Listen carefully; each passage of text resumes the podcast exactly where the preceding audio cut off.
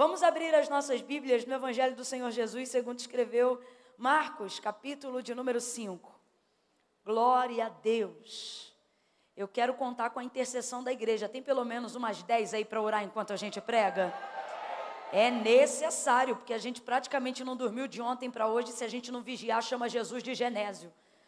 Então a gente tem que ficar o quê? Na intercessão, dizendo: Jesus, me ajuda, me segura, me sustenta. Diz assim o texto sagrado. Então chegou um dos principais da sinagoga, por nome Jairo, o qual, vendo-o, prostrou-se aos seus pés. E rogava-lhe muito, dizendo: Minha filha está à morte. Rogo-te que venhas e que lhe imponha as mãos para que sare e viva. Pelo que Jesus foi com ele, grande multidão o seguia, comprimindo. E certa mulher que jazia 12 anos, que tinha uma hemorragia, e que havia padecido muito a mão de vários médicos e despendido tudo o que tinha, sem contudo nada aproveitar, pelo contrário, indo a pior, ouvindo falar de Jesus, veio por detrás dele por entre a multidão e tocou-lhe na sua veste. E dizia ela consigo mesma: Se tão somente eu tocar na orla das suas vestes, eu sararei. E imediatamente ao tocar-lhe, se lhe estancou a hemorragia e sentiu no corpo estar curada daquele flagelo. Jesus, conhecendo que de si mesmo saíra poder, voltou-se para a multidão e perguntou: Quem tocou nas minhas vestes? Responderam os discípulos: Mestre, tu vês que a multidão te aperta e tu dizes: Quem me tocou? Ele, porém, olhava em redor para ver a que isto fizera. Então a mulher, tremendo, e sabendo o que tinha lhe acontecido, aproximou-se dele e prostrou-se diante dele, dizendo-lhe toda a verdade.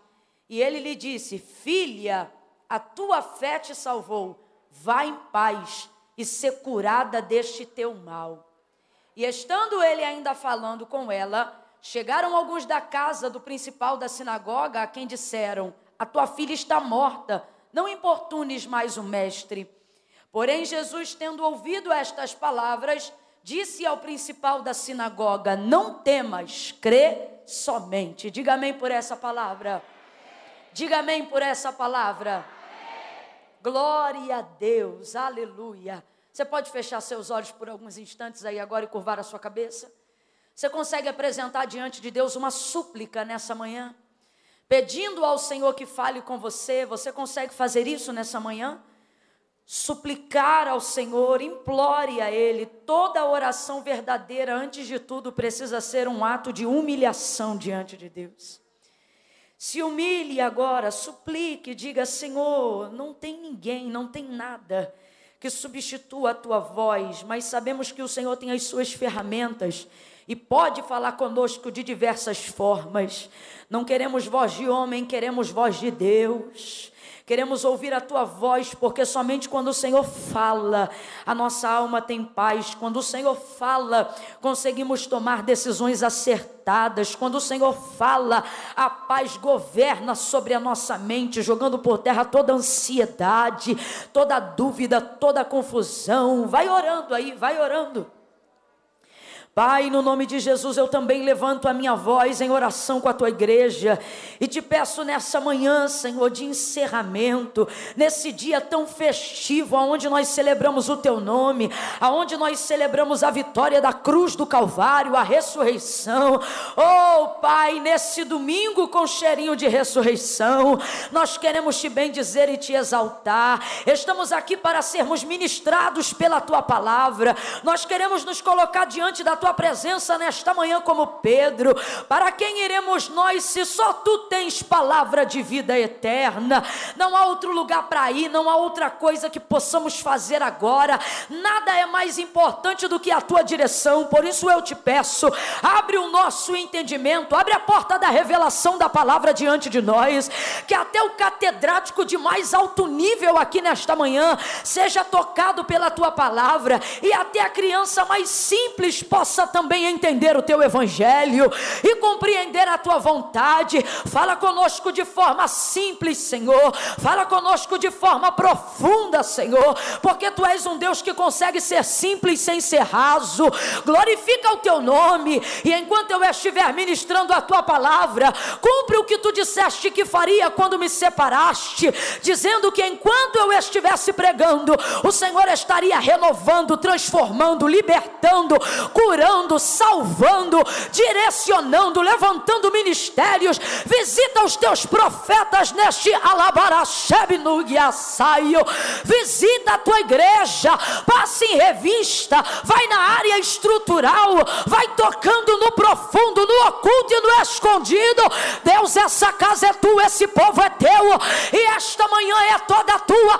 Faz o que lhe apraz, estabelece o teu governo, manifesta a tua vontade, anima os corações, liberta, Senhor, os oprimidos, renova o teu povo e glorifica, glorifica, glorifica, glorifica, glorifica, glorifica o teu nome nesta noite. Oh, nesta manhã, Senhor, é o que nós te pedimos, te suplicamos. Levanta sobre nós a luz do teu rosto e glorifica o teu nome, em nome de Jesus. É no nome de Jesus, é no nome de Jesus. Esse nome tem poder, é maravilhoso. É no nome de Jesus. Ele não precisa esperar o final do culto para te curar. Ele já está te curando agora. É no teu nome, Jesus. É no teu nome que demônios perdem força. É no teu nome que eles são neutralizados. É no teu nome que a síndrome do pensamento acelerado é manietada agora. É no teu nome que a crise de ansiedade cai por terra agora. É no nome de Jesus. É no nome de Jesus. É no nome de Jesus que agora a depressão sai, sai, sai, sai em nome de Jesus. Vai dando alívio, alívio, Senhor. Restaura as forças daquele que não tem mais nenhum vigor. Restaura, restaura. Eis aí um varão. Eu reproduzo as mesmas palavras do profeta Zacarias no livro de Josué. Eis aí um varão cujo nome é renovo nesta manhã. Renova, Jesus. Aleluia, no teu nome, é no nome de Jesus. Quem está sentindo a presença dele, reaja, reaja em adoração, reaja em glorificação ao nome do Senhor. Oh, demonstre a sua gratidão espontânea agora. Demonstre a sua gratidão espontânea agora. Agradeça a Ele, porque uns confiam em carros, outros em cavalos, mas nós estamos aqui porque confiamos no nome nome do Senhor. Não há Deus como nosso Deus. Não há Deus como nosso Deus. É por isso que Miriam cantava do outro lado e ela dizia: Só o Senhor é Deus, só Deus é o Senhor. Só o Senhor é Deus, só Deus é o Senhor. Só o Senhor é Deus, só Deus é o Senhor. É por isso que o profeta Isaías disse: Porque desde a antiguidade com o ouvido não se ouviu e nem com o olho se viu. Um Deus que trabalha, trabalha, trabalha, trabalha, Ele está trabalhando no domingo. Você está descansando, mas Ele está trabalhando. Que trabalha para aqueles que nele esperam.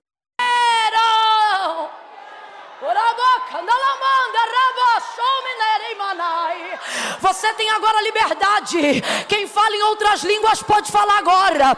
Você tem liberdade, edifique a si mesmo. Edifique a si mesmo agora. Há uma unção de renovo aqui nesta. Remaido, remigio, remigio recebe renovo. Camila, eu não falo em línguas e eu queria falar como evidência do batismo do Espírito Santo com fogo. Você quer falar? Então recebe aí, recebe aí. Fale em outras línguas. O batizador está aqui. Batiza Jesus, batiza Jesus. Batiza Jesus. Batiza Jesus. Receba o batismo do Espírito Santo com fogo. Seja batizada nesta manhã. Fale em outras línguas agora. Já está na tua cabeça. Já está na tua cabeça. Não é coisa da tua mente, é coisa de Deus. Seja renovada.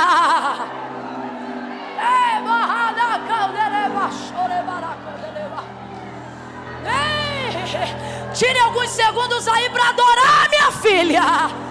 Ah, Camila, eu queria tanto ser renovada. Quer ser renovada? Faça como Abraão, que foi fortalecido na fé, dando glória a Deus. Levanta uma mão para o céu. Uma não, uma é muito pouca. Levanta as duas e comece a dizer glória a Deus. Glória a Deus. Glória àquele que era, aquele que é e aquele que há de vir. Glória àquele que era, aquele que é e aquele que há de vir. O Alfa e o Ômega, raiz de Gessé, lírio dos vales, leão da tribo de Judá, resplandecendo acende a estrela da alva, o Todo-Poderoso, o Cordeiro Imaculado, o Santo de Israel, aquele que caminha por entre os sete catiçais de ouro. Adore a Ele.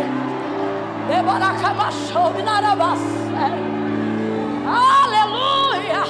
Oh, aleluia! Oh, aleluia!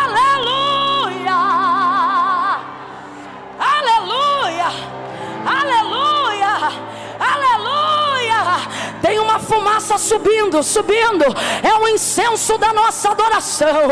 É o incenso da nossa adoração. É o incenso da nossa adoração. Vós sois o bom perfume de Cristo. Deixa exalar a fragrância do adorador que há em você. Diga para ele: Eu vim para te adorar. Eu vim para te adorar. Eu vim para te adorar. Meu Deus, que presença, aleluia. Oh, aleluia.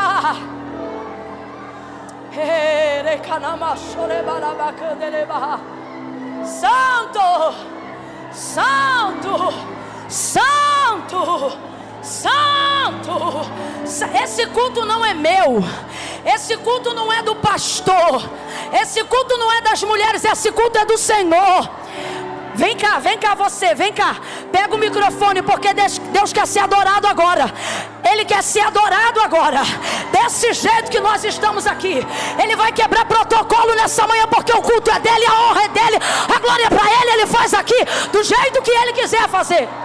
A gente sabe cantar aquela música que diz.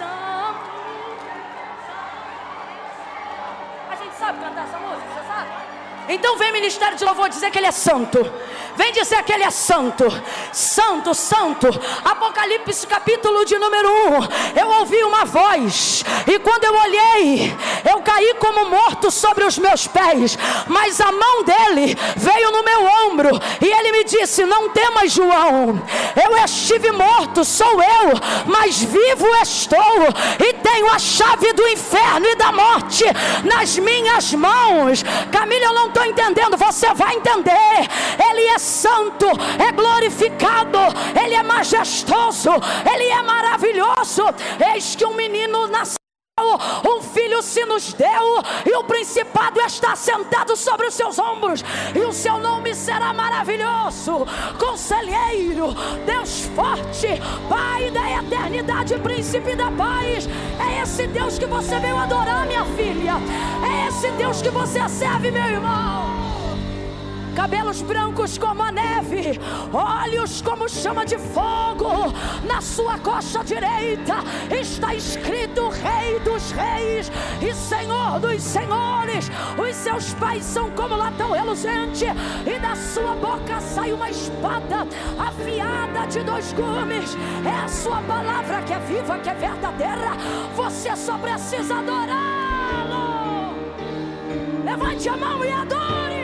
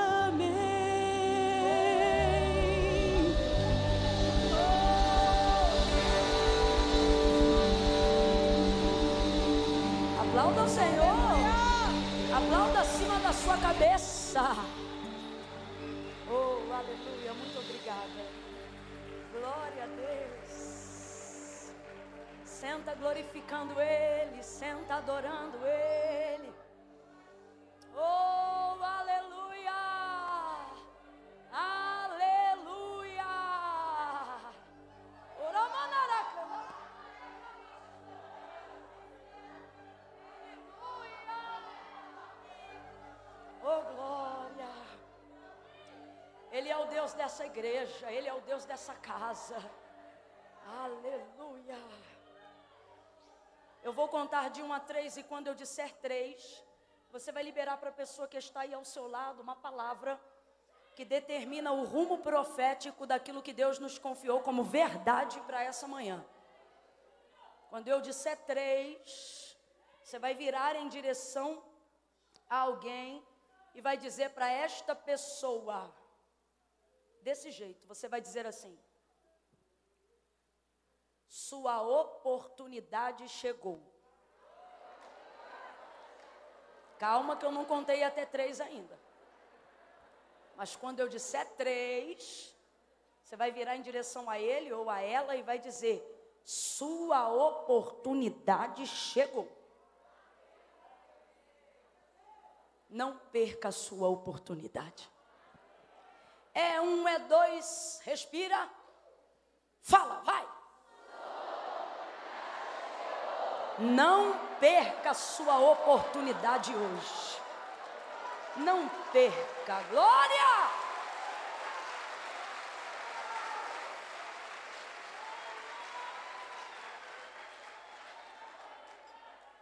Aleluia!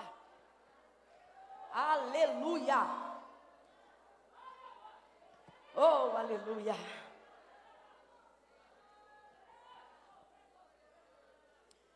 Oportunidade é uma palavra grega muito antiga. E o OP dessa palavra aponta para portos. Porque oportunidade foi uma palavra que originou-se pela primeira vez. Até porque se originou-se, obviamente que foi pela primeira vez.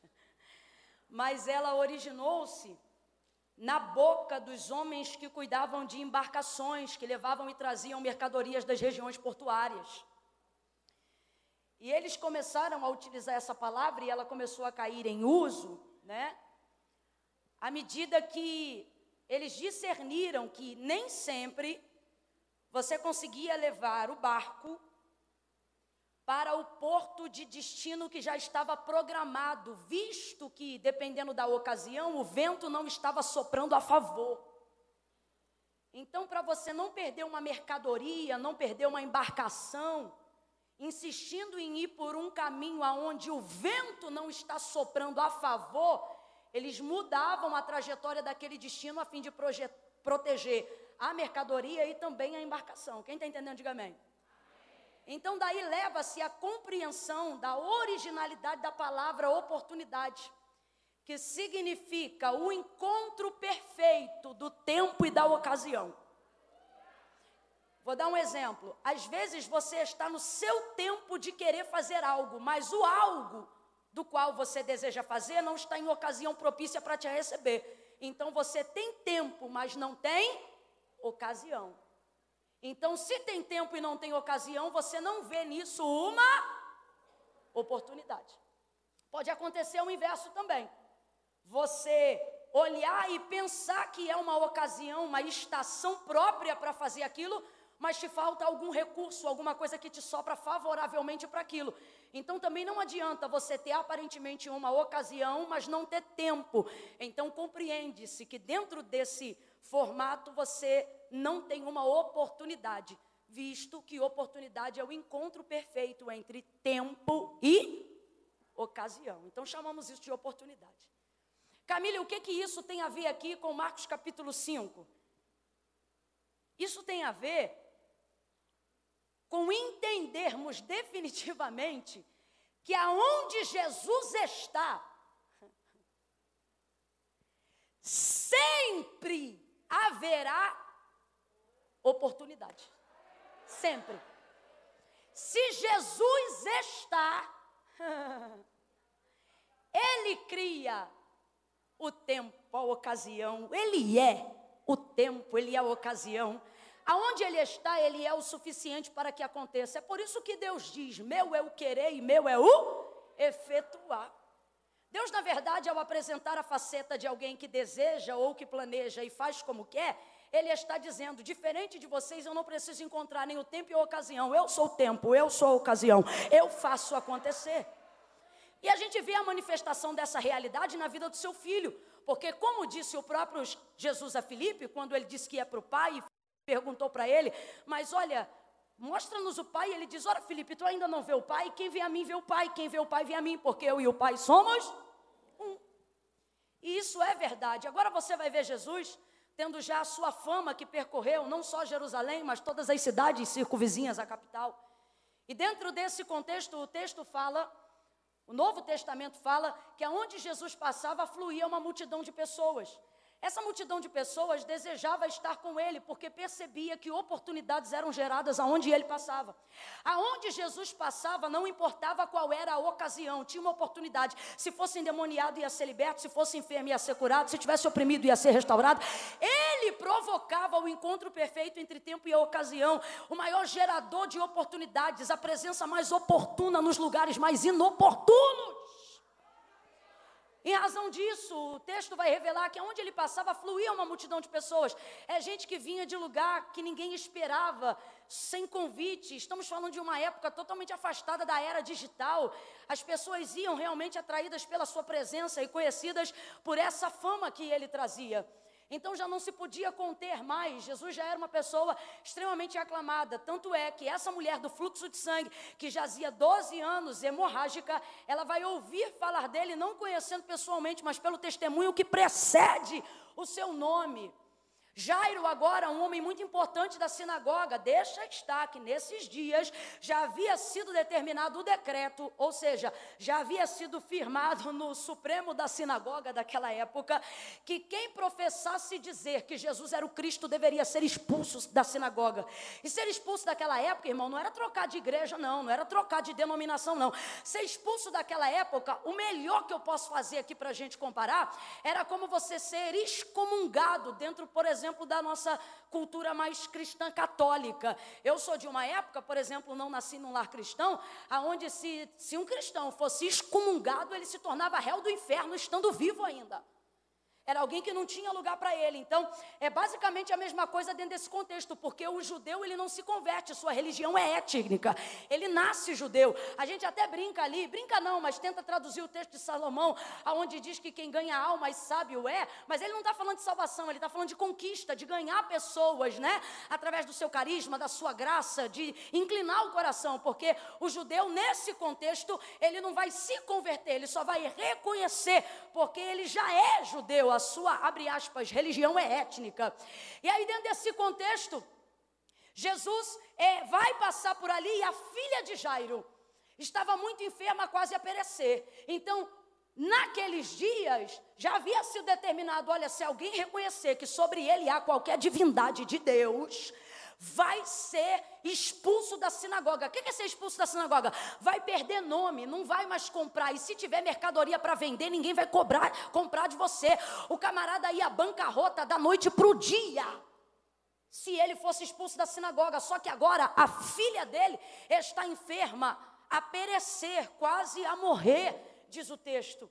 Então, para ele pouco importa, porque chega uma hora que você tem que estabelecer o que é importante de verdade para você. E como alguém brilhantemente uma vez já disse, nem tudo que é urgente é importante, mas o que é importante sempre será importante. E eu louvo a Deus que Jairo soube identificar que a filha dele era importante. O dinheiro, o status da sinagoga, o prestígio, a reputação não tinha o poder de curar a filha dele. Todas as vezes que eu falo isso, eu tento fazer uma analogia do nosso século presente. A gente está vivendo uma época de influência, de patrocínio, de acordo, de ajuda ajuda, onde todo mundo ganha. Nunca foi tão fácil, gente, a gente ganhar dinheiro. E isso mostra tão. Ah, Camila, você está ganhando, fala aí, é só correr atrás. Nem todo... Gente, tem gente hoje que não está dependendo nem de faculdade, nem de nada. As pessoas estão tendo oportunidades de diversas formas em razão da era digital. É por isso que isso aqui também, inclusive, está muito valorizado. Qualquer dia desse, anota em formato de papel que você carrega no seu bolso, vai ser só isso, papel, porque não vão aceitar mais em lugar nenhum. De tanto que se facilita a coisa toda. Então preste muita atenção nisso. A gente está vivendo uma era muito fácil, mas a gente não pode deixar, nesse contexto, a gente não pode deixar é, perder e esquecer o que de fato é importante. Todas as vezes que eu me lembro disso, eu me lembro das oportunidades que eu tenho de ganhar. E vejo e me lembro muitas vezes que o crédito daquilo que Deus me confiou não vem necessariamente quando eu ganho, mas vem quando eu estou disposta a perder algumas coisas que tentam vir para mim como urgente, mas Deus me desperta e diz: Isso pode até ser urgente, mas não ser importante. E eu fico olhando para isso e eu vejo, Deus, essa é que é a verdade. Porque um patrocinador pode te dar cama, só Deus te dá sono sono. Um patrocinador pode te dar sapatos, só Deus te dá chão para pisar. Um aplicativo de encontros pode te dar um namoro, só Deus forma uma família. Oh meu Deus, e essa é a diferença do que é urgente e do que é importante. Jairo sabia reconhecer. Ele sabia reconhecer. Então, problema que vá para lá, o status, o prestígio, as festinhas VIP, né? A listinha especial é a minha filha. E opinião pública, irmão, seguidor, status, prestígio, eu não sou doente, não. Tudo isso é muito bom. Quem aqui falar que não gosta de reconhecimento é quem mais deseja. Isso é muito natural. Agora, numa escala de prioridades, você tem que saber o que, que vem primeiro.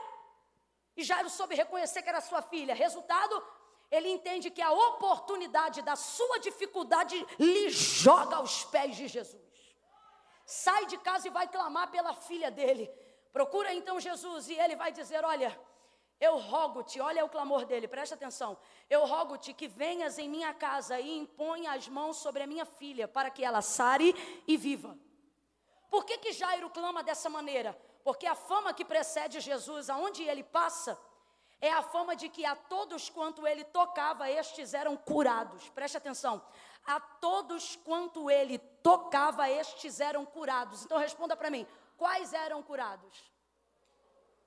Todos não. Todos que eram tocados. Só era curado quem por ele era. Por isso que essa multidão quando percebe ele seguindo o caminho à casa de Jairo, porque Jesus não está indo para curar mulher do fluxo de sangue, Jesus não está indo para fazer nenhuma das suas cruzadas evangelísticas, Jesus simplesmente decidiu atender o clamor do príncipe da sinagoga, decidiu atender o clamor de Jairo. Então, quando ele diz: Olha, eu rogo-te que venhas em minha casa e imponha as suas mãos sobre a minha filha, para que ela sare viva, o texto diz que ele se levanta e vai. Vai para onde? Para a casa de Jairo. O destino é a casa de Jairo. O que, que Jesus está demonstrando nessa atitude? Que ele já decidiu: eu vou entrar na tua casa e vou botar a mão na tua filha. Ela vai sarar e ela vai viver. A atitude dele expressa a sua decisão. Nem todo mundo que diz que está decidido decide, mas quem expressa a atitude já demonstrou a decisão. Ele levanta e ele vai. Nisso que ele vai indo, vai indo para quê? Para atender o clamor de Jairo, que é qual? Vá na minha casa e toque na minha filha, porque se o Senhor tocar, eu sei que ela vai ser curada. De tudo que você viu Jesus fazer até esse capítulo era dessa forma. Aonde ele passava e a multidão de pessoas afluía e apertava ele, comprimia ele, fazia isso porque tinha desejo de que ele tocasse nelas. Eu preciso que o Senhor me toque, eu preciso que o Senhor imponha as suas mãos sobre mim. Por quê? Porque na cabeça deles o método está ficando mais forte do que o nome. Na cabeça deles, o método está ficando mais forte do que o poder. E por que, que eu estou dizendo isso? Eu digo isso porque está todo mundo do lado dele e não é curado por ele. E por que, que não é curado por ele se ele é o dono da cura? E a mulher do fluxo de sangue nem nele toca, toca na orla das vestes. E isso é o suficiente para ela receber poder curador, poder renovador, poder salvador. Por que, que isso não está acontecendo com as outras pessoas? Porque quando você dá mais crédito ao método do que o poder, você perde oportunidade. Essa gente está toda ao lado dele, apertando. Ele já decidiu: vou curar a menina, vou para a casa de Jairo, vou atender o clamor dele. Mas no caminho, a multidão vê que ele está indo e começa a apertar, começa a apertar, começa a apertar. Nisso tem uma mulher em casa que não é de perder oportunidade.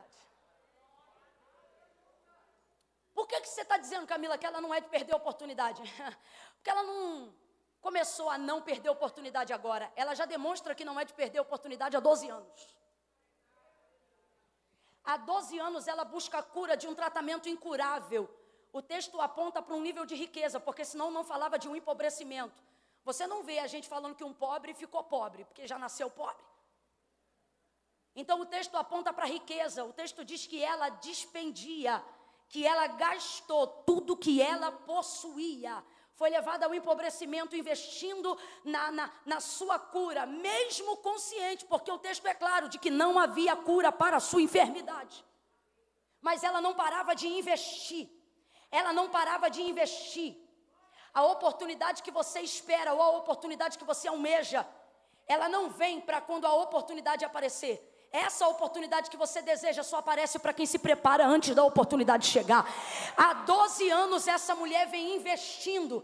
Há 12 anos ela demonstra o quanto a sua vida é importante. Essa mulher aqui me lembra algumas pessoas. Essa mulher aqui, gente, está anêmica, perdendo sangue há 12 anos. O sangue está minando há 12 anos. Numa época que não tem transfusão sanguínea. Ela tem anemia profunda, ela tem uma leve calvície, o seu cabelo não para de cair, a sua unha é fraca, a coloração da sua epiderme já está completamente diferente de um ser humano normal, porque ela só perde, só perde, só perde, não ganha, não, não repõe, não substitui, só que ela não para de investir. Eu não sei se o povo dava para ela chá homeopático, terapia, eu não sei o que que fazia, eu sei que seja como for, o que ela lutava para sobreviver era o que mantinha ela viva durante 12 anos. É por isso que eu digo para mulheres que ainda não viveram de Deus um milagre, mas estão a caminho dele, não importa o que vai acontecer nessa trajetória, faça alguma coisa por você, mesmo que Jesus ainda não tenha feito nada. Camila, e tem base bíblica para isso? Tem. Evangelho de Jesus, segundo escreveu Mateus capítulo 15. A cananeia estava fora dos filhos de Israel, a filha dela era endemoniada, mas ela aproveitou a oportunidade única que Jesus criou para ela. Quando ele foi passando pelas cercanias de Tiricidon, ela clamava por detrás dele, dizendo: Filho de Davi tem misericórdia de mim, que minha filha está miseravelmente endemoniada. Ele não respondia palavra alguma, mas ela não deixava de gritar, ela não deixava de clamar: Filho de Davi, tem misericórdia de mim, que minha filha está miseravelmente endemoniada. Resultado, ela conseguiu chegar à frente de Jesus. No verso 23, os discípulos dizem: Despede, pois vem gritando atrás de nós. Se Jesus fosse parafrasear, ele ia dizer: atrás quem? Essa que está aqui na minha frente? Não pare para responder quem duvida, só continue caminhando. E você vai chegar aonde você não imagina. Aí ela adora ele, se prostra. E ele diz: Olha, não convém pegar o pão dos filhos e deitá-los aos cachorrinhos. Alguém pensa: Puxa vida, Jesus era terrível. Depois de tanto clamar, ainda chamou a mulher de cachorrinha. A palavra original era cão. Quando ele chama cachorrinha, é porque ele está abrindo uma oportunidade que você não é da cultura, não sabe, mas ela era e reconheceu. Tanto que ela imediatamente diz: Sim, Senhor. Vou parafrasear para você: a linguagem original é cão. Qual é a linguagem original? Todo aquele que é destituído do povo judeu é chamado de cão, seja samaritano, grego, sirofenício, cananeu, ele é cão. ele é cão. Cão de rua, cão de fora, por isso o termo original é cão. Na hora que ele se refere a ela, por ela ser de fora, ele deveria chamá-la de cão, mas ele não consegue, porque a fé te eleva a dignidade de uma tal forma. De uma tal forma que coisas como essa acontecem. Jesus não consegue chamar ela de cão e chama ela de cachorrinha. E o que, que é cachorrinha? Você vai entender. Cachorrinho naquela época era o, era o termo, era o nome que você dava para quem não fosse judeu, mas trabalhasse dentro da tua casa e tivesse se convertido ao teu Deus. Então essa pessoa não dormia no melhor lugar da casa, mas tinha um lugar para dormir. Igualzinho cachorro de casa e cachorro de rua. Você deixa cachorro de rua se esfregar em você? Deixa? A maioria das vezes não. Quando o cachorro bebe assim, mas o de casa não. O de casa vai para perto de você, fica perto de você, você brinca com ele de vez em quando. Agora, ele bebe no copo que você bebe água, mas ele tem o lugar dele de beber, sim ou não? Ele dorme onde você dorme, mas ele tem um lugarzinho dele de dormir, sim ou não? Sim ou não, gente? Então ele não é como o cachorro da rua, porque ele é seu cachorrinho, termo de estimação. Você não está onde eu gostaria que você estivesse, mas também não vou deixar ficar onde você estava. Então, quando ele diz não convém pegar o pão dos filhos e deitá-los aos cachorrinhos, ele está dizendo aos servos. Então ela concorda e ela diz: sim, Senhor. Ela entendeu que ele está dando para ela uma. E ela sabe aproveitar, sim, Senhor. Pois é, é como se ela dissesse: então, e os cachorrinhos? Também comem das migalhas que caem da mesa dos seus senhores. Aí Jesus olha para ela e diz: Ó oh, mulher, grande é a tua Vá em paz e seja feito contigo como tu desejas. E desde aquela hora sua filha ficou? Agora responda para mim: Deus tem compromisso com o endemoniado? Está na dúvida? Então vou perguntar de novo. Deus tem compromisso com o endemoniado? Então ele tinha compromisso com a filha dessa mulher? Mas por que, que libertou ela? Porque ela não dizia tem misericórdia dela, ela dizia tem misericórdia de? Quem estava buscando era a mãe. Segunda coisa, Segunda coisa, quando ela clama ao Senhor, filho de Davi, tem misericórdia de mim, ela vai seguindo atrás até que chega diante dele e se prostra. Ele diz: Eu não fui enviado senão as ovelhas perdidas da casa de Israel. Significa que numa fila de espera ela jamais poderia ter prioridade, porque a luz que brilhou aos judeus só brilharia aos gentios depois da morte de cruz. Então, se ele fosse tratá-la segundo o protocolo dela e não segundo a fé, ele diria: volta para a fila, porque sua hora ainda não chegou. Só que ela bolou um plano. Ela já foi com algo pronto. Sabe o que ela está dizendo? Eu sei que o Senhor não pode fazer por mim agora tudo que o Senhor gostaria, mas se o Senhor puder fazer isso aqui que eu trouxe. Ela se coloca diante dele, eu vou falar mais rasgado e você vai entender. Isso aqui é assim, ó.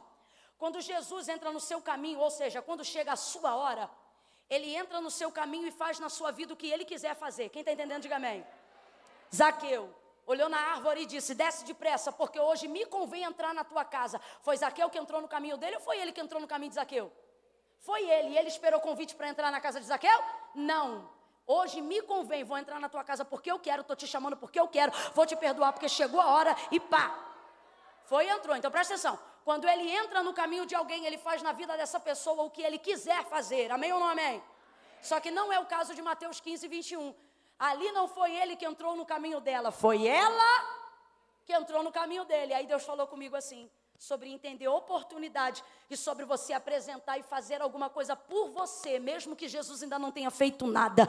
Ele disse assim para mim: quando eu entro no seu caminho, eu faço na sua vida o que eu quiser, mas quando você entra no meu caminho, eu faço por você até o que eu não tinha que fazer. Ela entrou em adoração, ela entrou em súplica.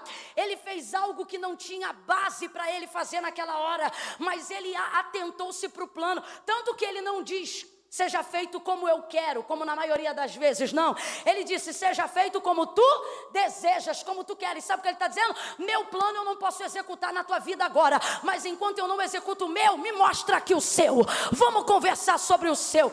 Deixa eu ver o que você trouxe hoje aqui. É isso que ele está fazendo, gente. E é isso que ela compreendeu. Essa mulher está há 12 anos lutando contra uma enfermidade que não tem cura e ela não para de investir. Oh, meu Deus do céu enquanto a oportunidade perfeita não vem, você vai criando brecha para continuar vivo, esperando a hora dela chegar. Jesus está dizendo, e eu vou falar bem rasgado: faça alguma coisa mesmo que eu ainda não tenha feito nada, guerreie por você.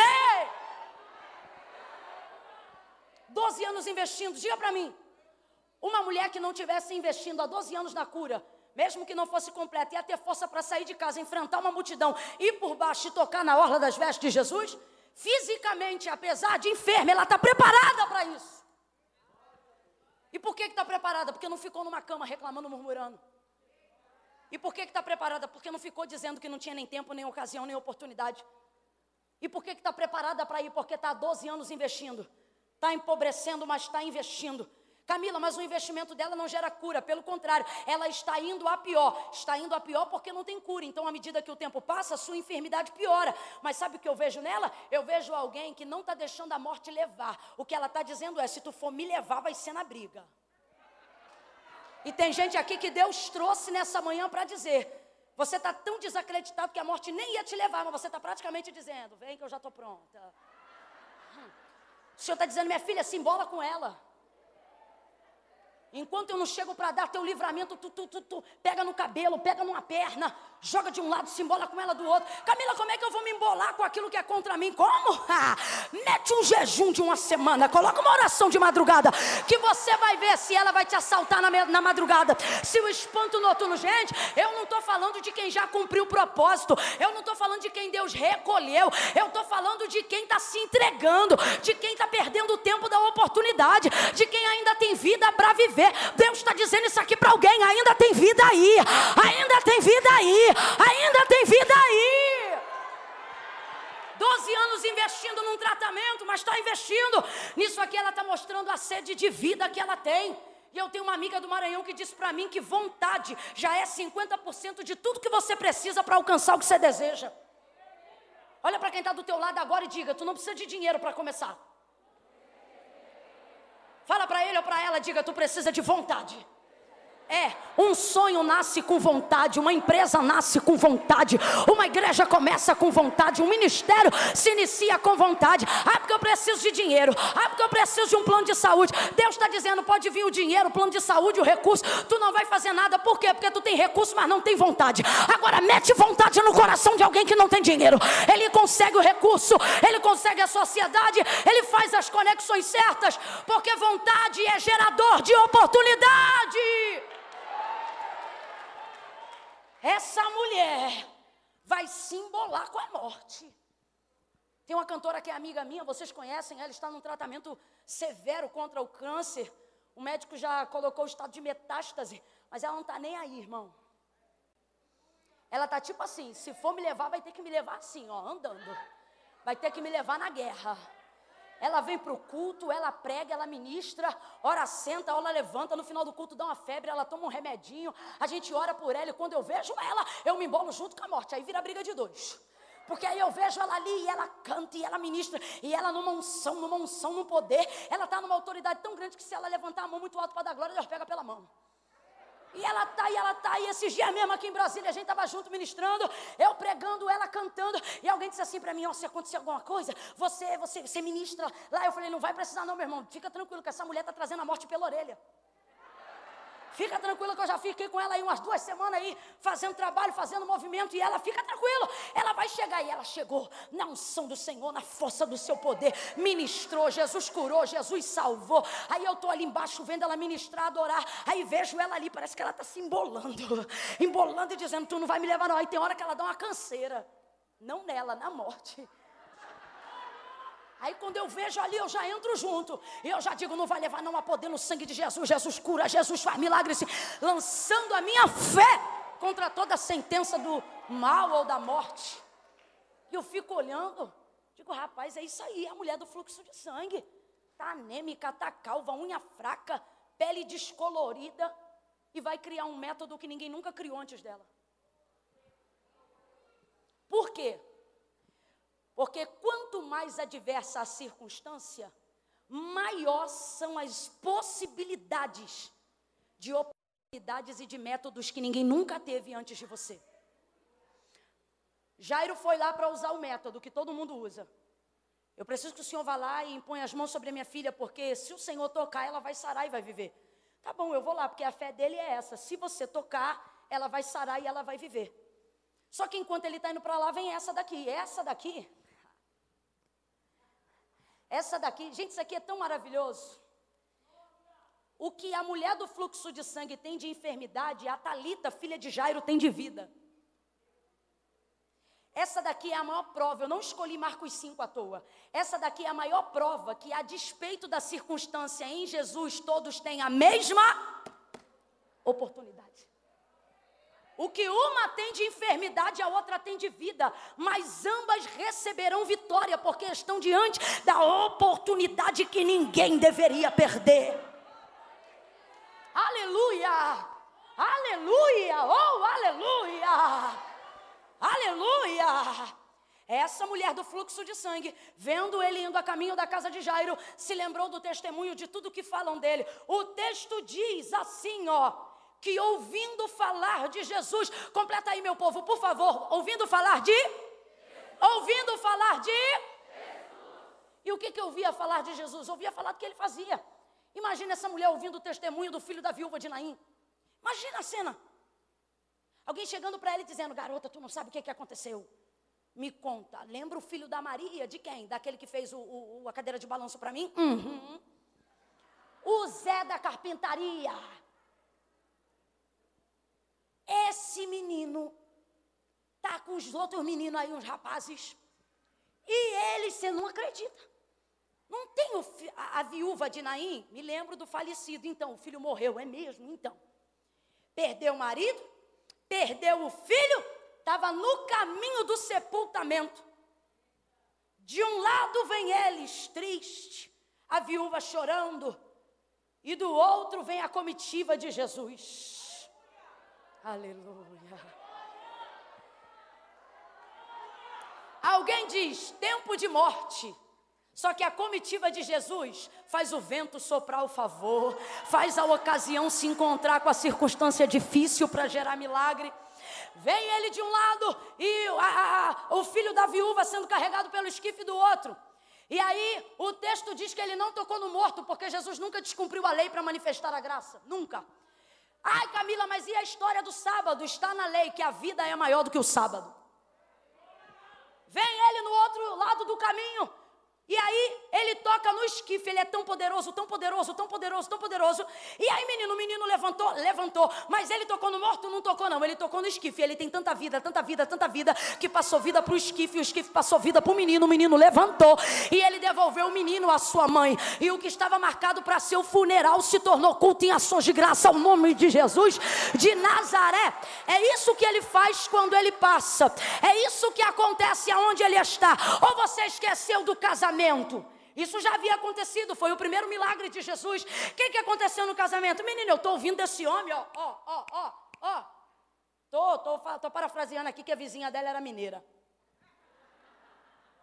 Esse homem entrou no casamento, tão dizendo por A mais B, que quando ele chegou, o vinho tinha acabado logo no início da festa, e ele pegou as talhas, mandou encher o tanque com as talhas de água e transformou. Ele não batizou, não, ele transformou a água em vinho, e o casamento rolou de tal forma que o melhor vinho ainda apareceu no final. Estão dizendo que foi ele que fez. O quê? É mesmo? Qual é o nome dele? Abre essa boca, crente. Qual é o nome dele? Jesus. Qual é o nome dele? Jesus. Jesus. Rapaz, se o homem tem poder para tocar no esquife, se o homem tem poder para transformar água em vinho, deixa eu te contar a última. O que, que foi que aconteceu? Lembra do Liquim? Quem é Liquim? Paralitiquim, do tanque de Betesda. Menina, 38 anos, de vez em quando levando marmita para aquele homem, ajudando aquele homem. Estou parafraseando para a gente entender o contexto social da caridade da época. Pois então, estava no culto aí esses dias. Ué, no culto estava, foi curado. Está andando com a cama nas costas. Curado. Mas, mas isso aconteceu quando? É o que eu estou te falando. Estão dizendo que o filho da Maria, do carpinteiro do Zé, dizem que o nome dele é Jesus aonde ele passa, alguma coisa acontece.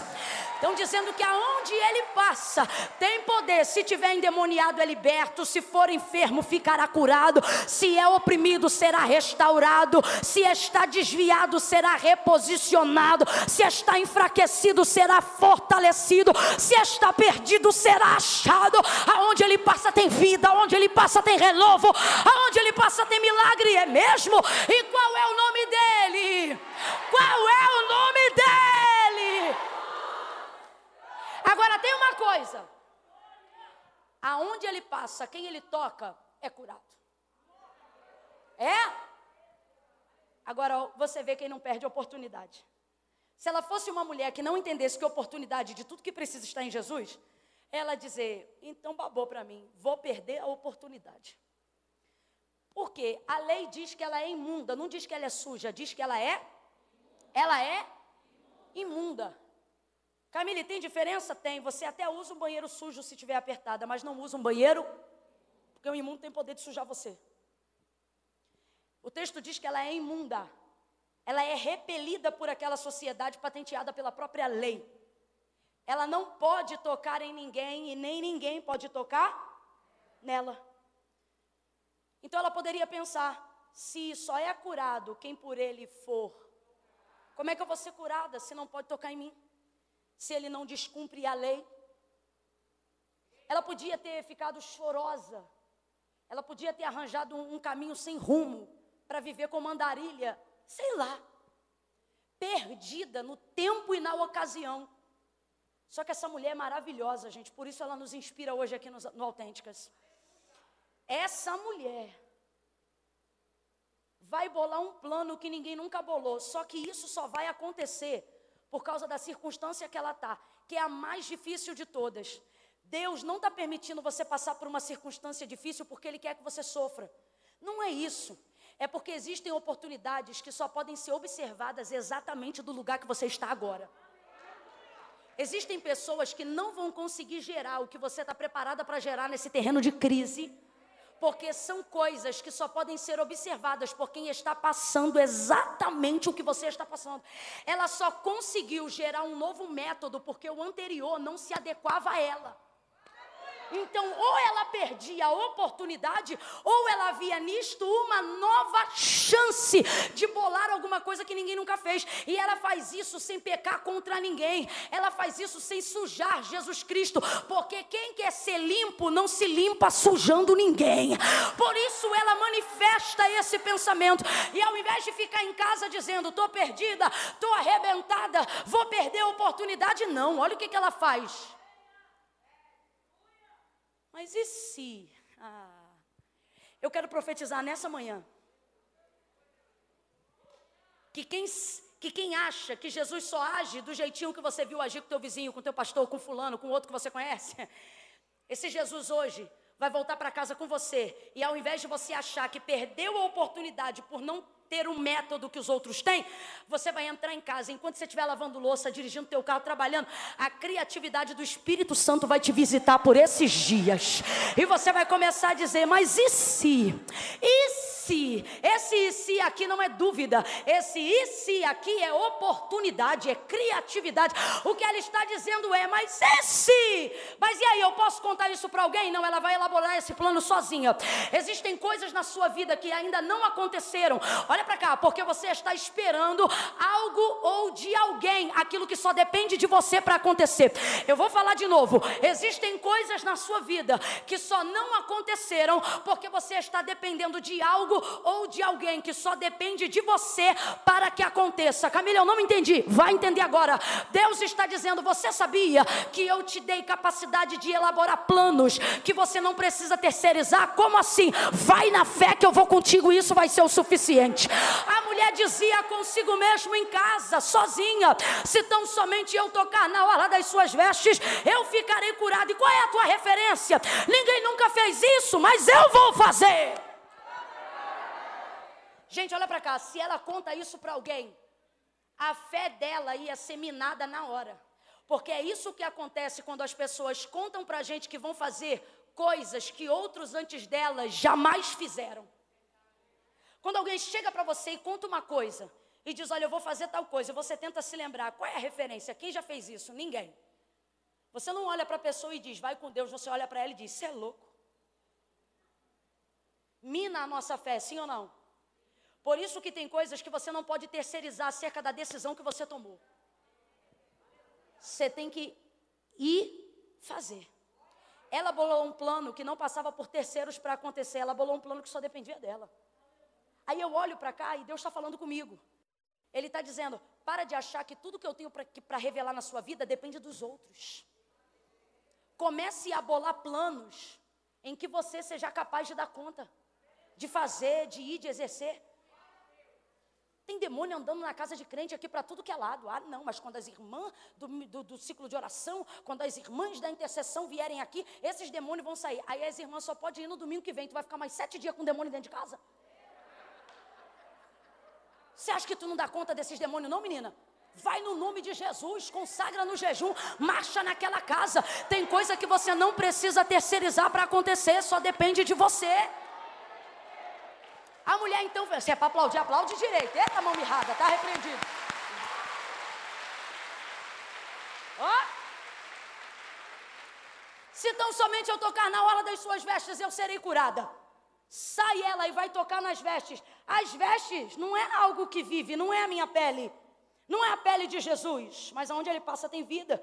Aí ela toca. Eu costumo dizer que ela pegou o que queria sem pedir e não foi roubo. Quantas pessoas você conhece que tem uma autoridade dessa?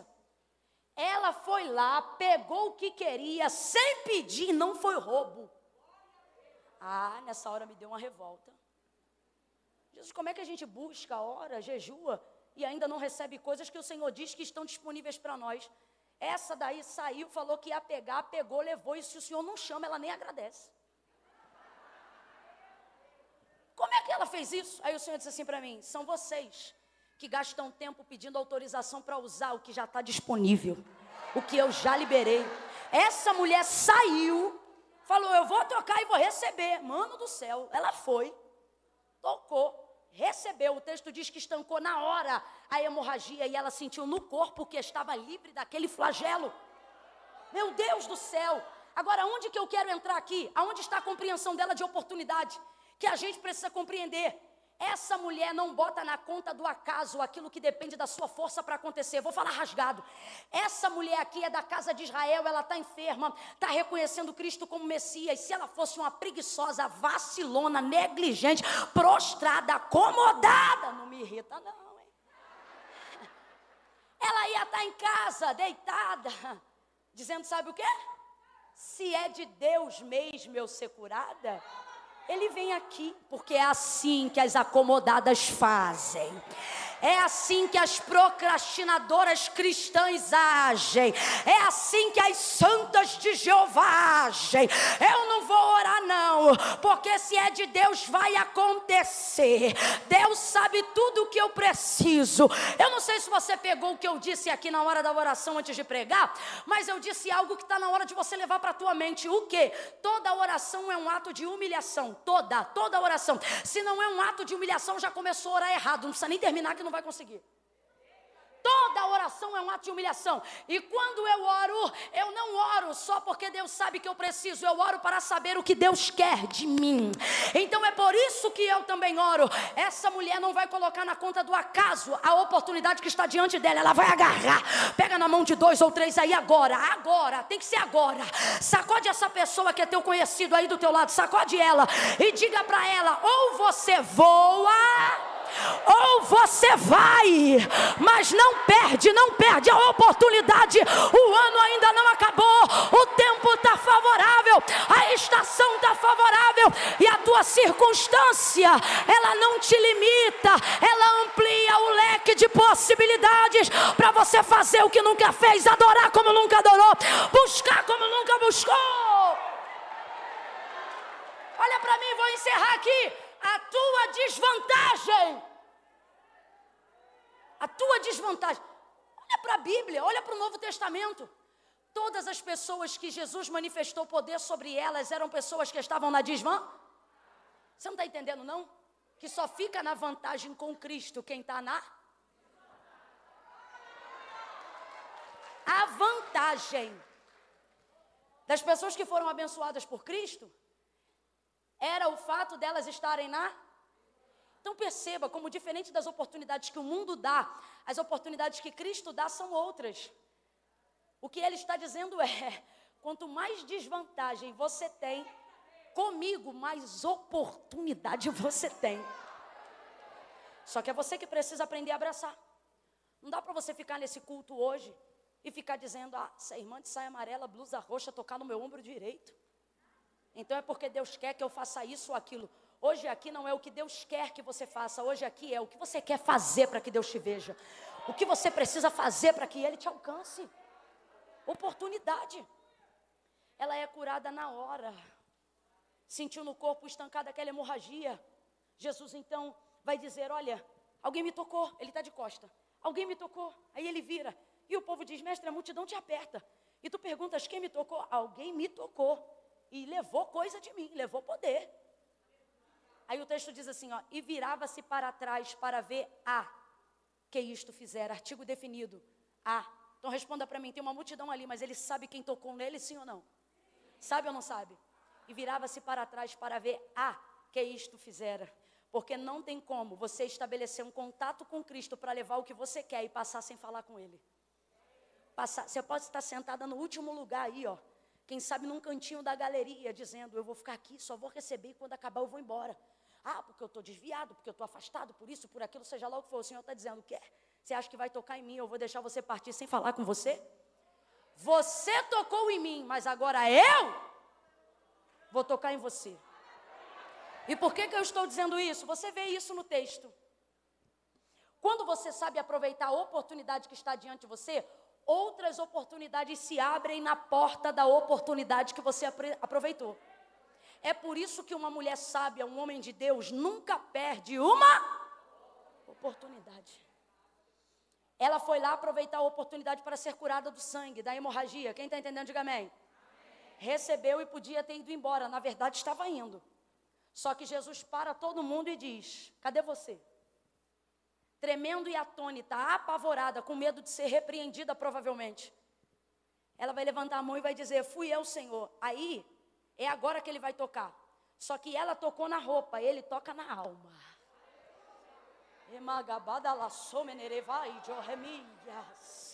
Ele vai tocar na alma dela. Como você sabe disso, Camila? Está na Bíblia. Quando ela levanta a mão e diz: Fui eu, Senhor, quem te tocou. Ele olha para ela e a primeira palavra que sai da boca de Jesus em direção a ela é: Filha. Há 12 anos ela não sabe, mesmo sendo ovelha da casa de Israel, o que é chamada de filha, o que é ser chamada de filha. Há 12 anos ela é a imunda. Há 12 anos, ali do lado da casa da imunda, aonde? Perto da onde a imunda está sentada, aonde? Ali aonde a imunda foi, imunda, imunda, imunda. Há 12 anos imunda. A imunda não vai no Natal, a imunda não participa do culto, a imunda não entrega dízimo, a imunda não visita a sinagoga, a imunda não sabe mais o que é é uma festa. A imunda não é mais abraçada pelos filhos, nem abraça os filhos. Se é que tivesse filho, a imunda já não tem mais marido, se é que um dia teve marido, porque há 12 anos ela é imunda. Ela vai ali e toca Jesus, ela fica curada, mas na sua identidade ela ainda é imunda, porque o que você sente no corpo nem sempre muda o que você sente na alma. Quando ela toca, ela é curada do corpo, mas quando Jesus segura ela ali mais um pouco e ela levanta a mão e confessa que é, e ele diz: Filha, olha para quem está do teu lado e diga: curou de novo. Curou de novo. Filha, a tua fé te salvou. Sabe o que ele está dizendo? Nunca pense que, por mais superficial que seja o toque da sua fé em mim, eu vou deixar você sair sem que eu toque profundamente em você. Jesus vai te tocar profundamente nessa manhã. Jesus vai te tocar na alma. Filha! Aleluia! Não mais imunda, não mais em cadeias, não mais oprimida. Eu restauro a tua dignidade hoje, porque eu não quero você bonita do corpo e doente da alma. Eu não quero você bonita do corpo e doente da mente. Eu não quero você com butoque na testa, silicone no seio, perna toda sarada e carente na alma. Ele está dizendo: tu vai sentir no corpo, mas eu vou tocar na alma. Eu vou tocar na tua alma. Filha, a tua fé te salvou. Ele diz para ela: vai em paz.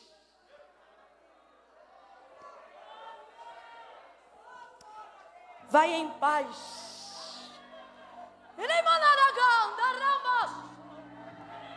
Vai em paz.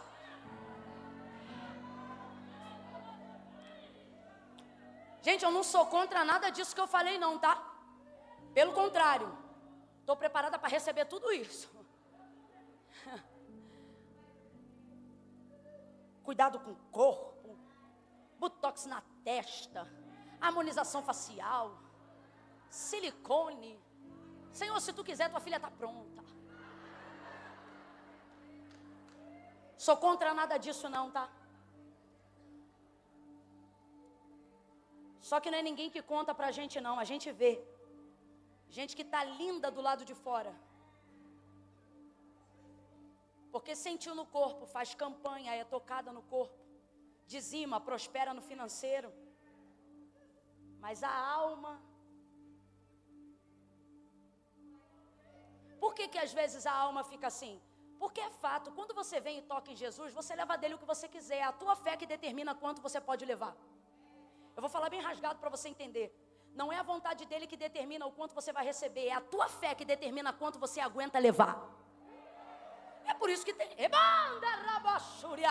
por isso que tem gente que não é convertido, não serve ao Senhor, mas vem na maior fé, cumpre os princípios. Aí até o pecador é abençoado. Se a gente não vigiar, a síndrome de Azaf toma a nossa mente. Mas por quê? Cumpre o princípio, não é a vontade dele que determina quanto você recebe, é a sua fé que determina quanto você aguenta levar, tirar dele. Quem está entendendo, diga amém. Agora, por que, que tem gente que vem, pega o que quer, pega o carro e vai embora, pega a cura e vai embora, pega a restauração do casamento e vai embora, vem, faz a campanha, recebe vitória, conta o testemunho, dá até uma oferta, mas depois vai embora. Porque só veio para poder levar. Aí é gente que leva, não leva mal não do que eu vou dizer, mas depois volta e faz outra campanha. Porque pode tocar, pode estancar a hemorragia do corpo. Nada será o suficiente se não tocar na sua. Agora pega os crentes que são convertidos, eles podem estar com o corpo arrebentado. Mas não depende de campanha nem de circunstância para adorar a Deus. Com bolso cheio ele vem, com bolso vazio ela vem também. Fatura na parcela, ela vem. Fatura quitada, ela vem também. Se ela tem roupa bonita para vir de manhã, ela vem. Se ela não tem, mete a saia jeans, a blusinha dela regata e ela vem também. Se escovou cabelo, ela vem. Se não deu tempo de escovar, ela vem também. Se ela tá arrumada, ela vem. Se não tá, ela vem também. E por que que você vai? Tua vida ainda não mudou, o financeiro ainda não mudou. Às vezes enferma, você ainda tá. O que é que tá acontecendo? Tem gente que tá aqui que tá fazendo quimioterapia. Mas por que que vem? Amarra o lencinho e vem. É o Senhor dizendo, é porque essa aí eu posso tocar no corpo depois, porque na alma eu já toquei. Aí ela vem, ela adora, ela não para, ela não desiste. A obra que Deus quer fazer na nossa vida hoje pode ser completa do lado de fora, mas o meu conselho para ti é: busque que ela comece do lado de dentro. Fim da história, ela é curada, saiu com paz. Enquanto ele está curando ela, os homens que estavam na casa de Jairo chegam para ele e dizem: Jairo, deixa o mestre, não precisa mais importunar ele, não. Ou, por que está importunando ele? A menina morreu. Jesus ouve o que eles falam e Jairo não responde, quem responde é Jesus. Aí ele olha para Jairo, porque ele não responde quem fala, ele responde quem ouve.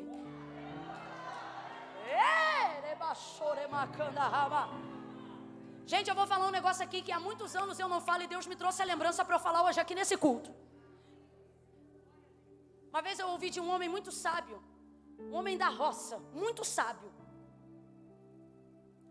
E ele disse assim: Camila, você sabe por onde a alma se alimenta? E eu disse: por onde? Ele disse: a boca da alma é o ouvido. Falei, o que? É. Sua alma se alimenta daquilo que você. Então, a boca da alma é o ouvido. Ela foi lá buscar a cura dela por causa do que ela tudo que você quer fazer e viver daqui a um ano depende de com quem você se assenta para ouvir hoje. Depende daquilo que você absorve aqui agora. É isso que determina a qualidade da sua alma, a fortaleza da sua alma, a robustez da sua alma. Essa mulher foi e alcançou o que alcançou por causa do que ela. Agora imagina ela numa roda de fofoqueira que vive queimando o filme dos outros. Imagina ela sentada na televisão só vendo desgraça, tragédia, tragédia, tragédia. A alma dela ia estar mais anêmica do que o corpo nos 12 anos. Mas ela, ó, alimentou a alma dela com aquilo que edificava. Jesus, então, nem sempre fala com quem fala, mas sempre está disposto a falar com quem? Porque ele sabe que a boca da alma é o ouvido.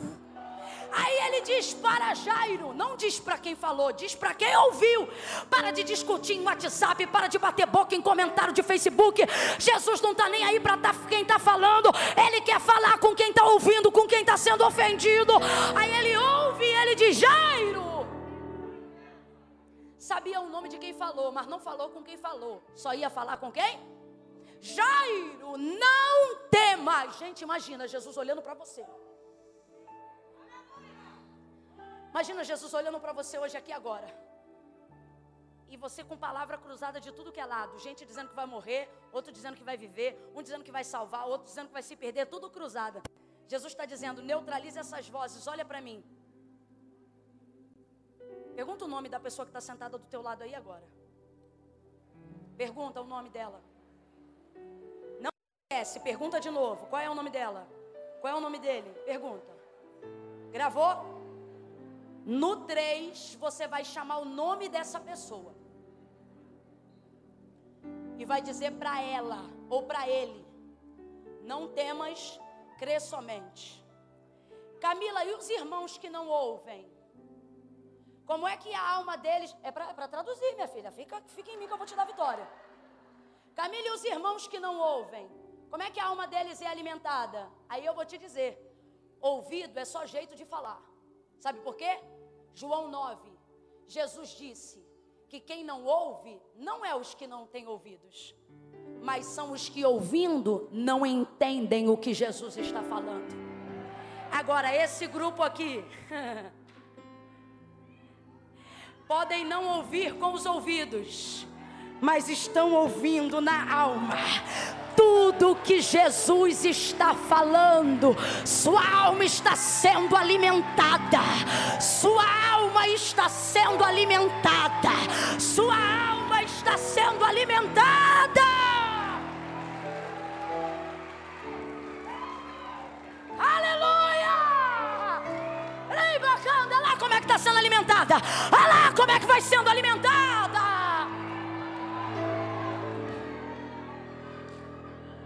Ouça isso, ouça isso.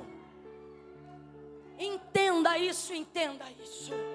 Receba isso, receba isso. Ele olha e diz: crê somente. Lembrou ainda? Lembra do nome dele? Ainda lembra do nome dela? No 3, você vai dizer a essa pessoa: não temas, crê somente. É um, te prepara. É dois, vira para alguém. Três, diga. Chama ele ou ela de novo pelo nome. Diga: Não temas. Crê somente crê somente, crê somente, apenas creia, apenas creia. Deus vai inaugurar métodos novos através da tua vida difícil, Deus vai abrir novas possibilidades através das circunstâncias impossíveis. Oh, Deus não depende de circunstâncias favoráveis para produzir o teu milagre, Deus não depende de facilidades para resolver o teu problema crê somente, creia, creia, creia, creia, receba ânimo, receba vigor, não pare, não pare, creia. De pé como estamos, de pé como estamos. Lembra? A mulher do fluxo de sangue até se aproveitou da oportunidade que apareceu no caminho. Porque, como disse Charles Spurgeon, o sábio se aproveita do tempo passageiro. É gente que não perde oportunidade. Então, ela até se aproveitou do tempo passageiro, da oportunidade. Mas, na verdade, quem gerou oportunidade para ela foi quem? Quem lembra? Eu comecei a história aqui falando da mulher do fluxo de sangue ou comecei a história aqui falando de Jairo? Então, quem abriu oportunidade para quem?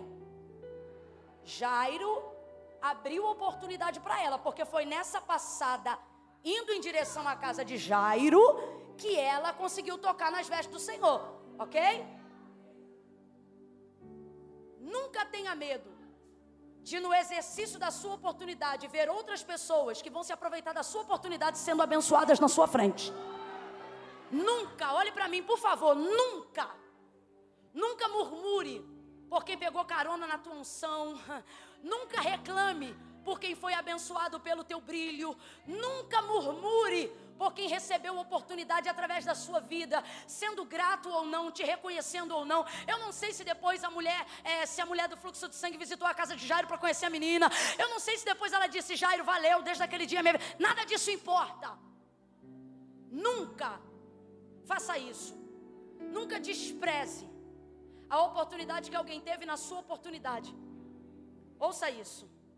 Ela vai ganhar a oportunidade na oportunidade dele. Aí olha aqui, olha aqui que ocasião infernal Satanás está tentando montar. Os amigos vêm na hora que ela pega a oportunidade que ainda é dele e diz: Ela morreu, não precisa mais clamar. Aí Jesus olha para ele: Jairo, não temas, crê somente. O que, que Jesus está fazendo aqui? Jairo, não é porque alguém foi abençoado na tua frente que significa que eu desisti de fazer o que eu vou fazer. Porque essa é a impressão que dá. Jesus levanta e está indo para a casa de quem? Para a casa de quem? Mas a mulher do fluxo de sangue, tanto holofote é jogado em cima dela que a gente pensa que a história termina ali. Só que não. Ele continuou caminhando em direção à casa de. Não permita com que aquilo que aconteceu no meio da sua trajetória atrapalhe o final da sua trajetória. Camila, eu ainda não entendi, vai entender agora. Jesus está dizendo para quem é Jairo aqui nessa manhã: nada do que aconteceu no meio vai impedir o que eu decidi fazer lá no começo. Eu vou contigo até o final. Eu vou contigo até o final. Não importa o que aconteceu no meio, não importa quem morreu no meio, não importa quem foi curado no meio, não importa quem usou o seu tempo no meio, não importa quem teve mais atenção no meio. Jesus está dizendo: não se perca no meio. Lembra o que eu te disse no começo? Eu disse que ia até lá e eu vou. Eu disse que eu ia tocar e eu vou. Porque o que aconteceu aqui não vai atrapalhar o que eu vou fazer lá. Ele continuou. Entrou na casa. E como alguém que desperta alguém do sono, é assim que Jesus tira um homem da morte. Talita come. Menina, te te digo, levanta.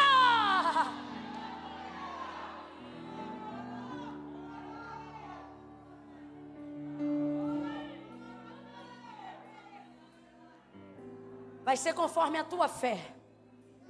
Responda para mim. O Jesus que ressuscitou Lázaro quatro dias depois, precisava tomar a menina pela mão para levantar ela? Precisava? Só que qual foi o pedido de Jairo? Tanto não precisava que ele não tocou na do fluxo de sangue, mas ela foi curada, sim ou não? Porque é conforme a sua. A única coisa que Deus está dizendo aqui para a gente é: primeiro, se atente para o tempo da oportunidade.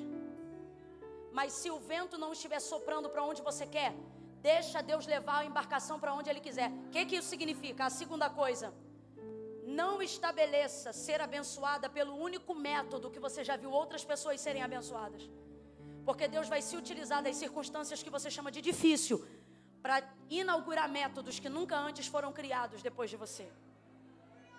No exército de Israel não tinha funda, mas no dia que Davi venceu Golias, passou a ter funda. Tem coisas que os outros só dizem que não funcionam porque ninguém ainda teve coragem de tentar. Mas se você ousar, o voo tem tudo a ver com aquela filosofia popular que anda em nosso meio, poeticamente falando, aonde a borboleta sai do casulo, mas fica amarrada, né? E ela diz: "E se eu cair?"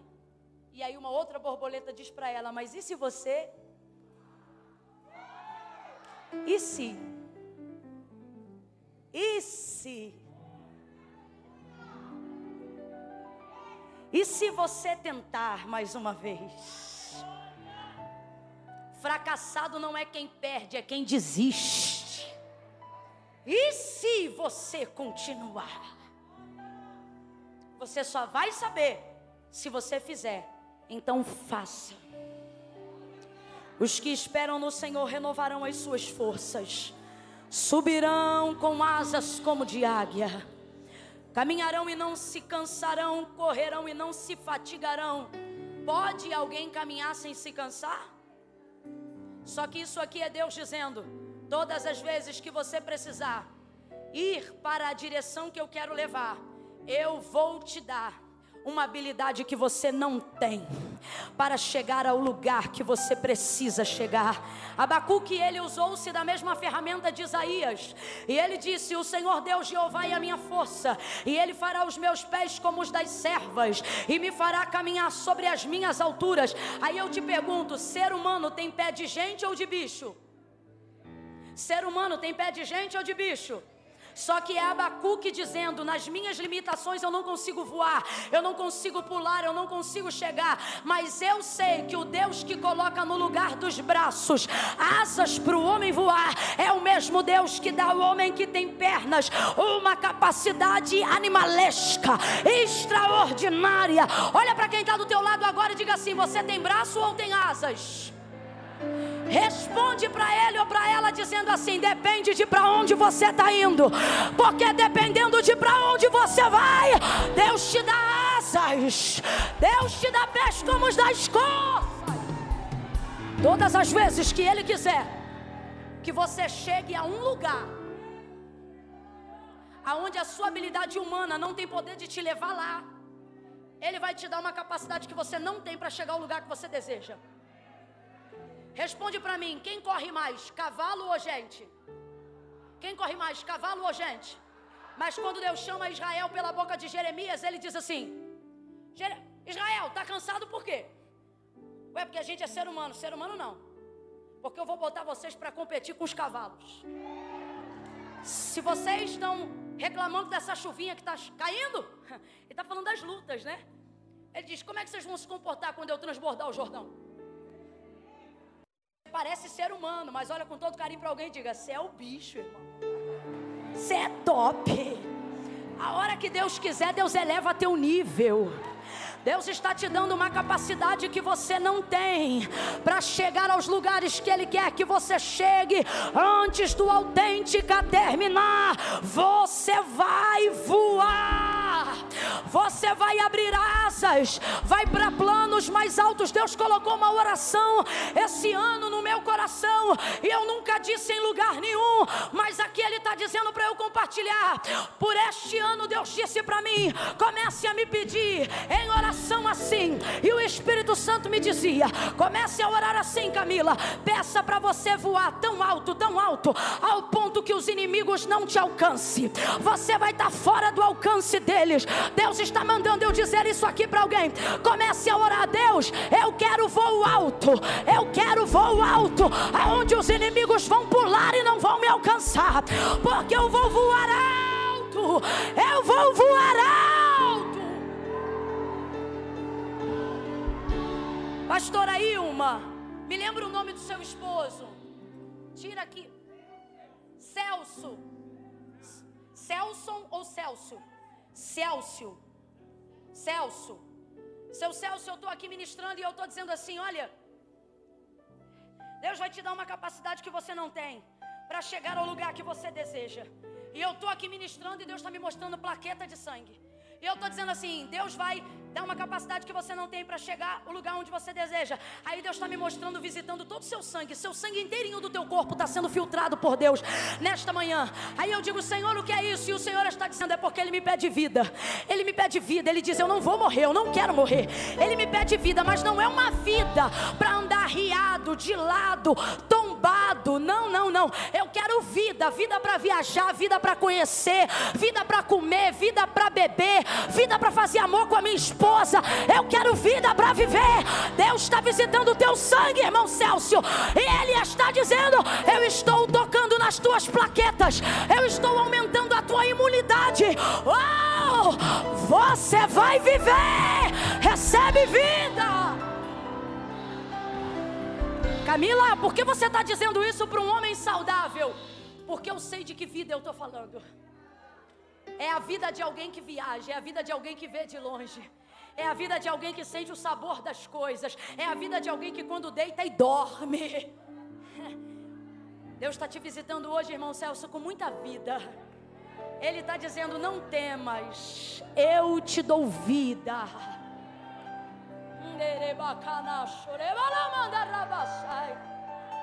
Quem tem fé para abrir os braços aí? Você vai voar.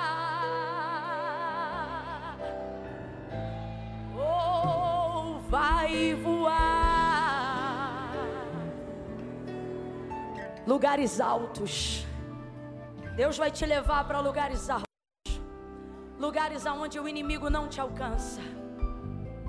Pai, em nome de Jesus, aonde houver uma mão estendida para o alto nessa manhã, suspende o teu povo eleva o teu povo, faz-nos andar sobre as águas, sobre os montes, faz-nos saltar covas, faz-nos transpor muralhas, nos coloca acima dos nossos limites, nos leva para além das nossas circunstâncias. Oh Senhor, como diz o tema dessa conferência, voe, voe nos dá liberdade nesse voo para abrir asas. Tira-nos de uma geografia limitada e humilhante e coloca-nos numa geografia de liberdade. Liberdade, liberdade, liberdade, liberdade, liberdade. Há uma palavra de ordem nesta noite, nesta manhã. Liberdade. Você vai abrir asas e vai voar. A opinião dos príncipes da sinagoga não vai mais te impedir. A opinião da sinagoga não vai mais te algemar. A opinião pública da rede social não vai ter mais poder de roubar a sua paz. Você vai voar, você vai para cima de tudo isso, além de tudo isso, o que pensam, o que dizem a seu respeito, não vai mais te limitar. Ele toca hoje na tua mentalidade e ele não te chama mais imunda, ele te diz: filha, filha, a tua fé te salvou. Vai em paz. Oh, você vai voar. Abre as asas para voar no ministério. Abre as asas para voar nos teus projetos. Abre as asas para voar nos teus sonhos. Aleluia. Oh, Pode abaixar os braços. Uma última coisa e eu entrego o microfone. Última. Eu vou contar de um a três agora. De pé como estamos. Quando eu disser três, vai sair do lugar e vai vir ao altar de Deus.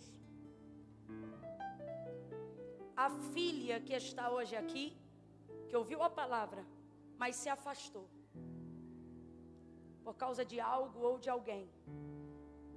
A porta da salvação está aberta nessa manhã. E essa é a maior de todas as oportunidades que a vida em Deus pode te dar. A porta da salvação está aberta. Completa aí para mim, por favor. A porta da salvação está? Camila, mas eu ouvi a vida toda dizer que é estreita. Não interessa que é estreita. O que é importante é que ela está aberta. Gente morava numa casa que era cerca de arame, que dividia o vizinho, região rural. A árvore do vizinho, a goiabeira, dava mais fruto do que a nossa. E às vezes em quando a vizinha, meio perturbada, não deixava a gente comer o fruto. Apodrecia, mas não deixava a gente comer. A gente não era crente. Tudo bem que minha avó dizia: não pega a goiaba da vina. Mas a gente não aguentava uma pobreza infinita, uma fome desgramada. Ficava eu e meus primos olhando a goiaba, aquela ali vai estar tá boa amanhã. Só que era tudo cercado. Na infância e na adolescência a gente tinha um monte de vergão aqui nas costas.